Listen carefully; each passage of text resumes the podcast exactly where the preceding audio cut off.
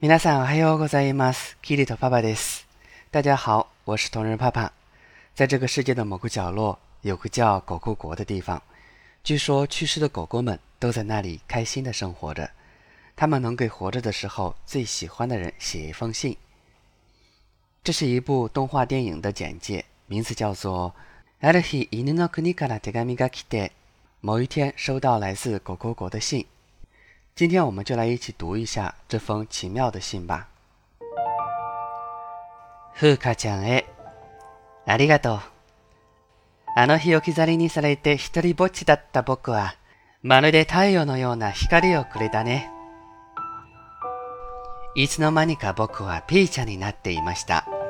ピーちゃんになってからの僕は幸せでした。だから、ふーちゃんのいない犬の国で、きっとまた一人ぼっちで寂しく暮らすんだと思っていました。でもそれは違いました。だって、目を閉じれば、いつもそこに花のように笑う風花ちゃんがいます。まるで日向のように僕の胸はあったかくなります。最後に待てって言ってくれたね。ありがとう。いつかまた会いたいな。風花ちゃんもそう思ってくれてるなら、僕は楽しみにその日をずっと待ってします。追伸大丈夫。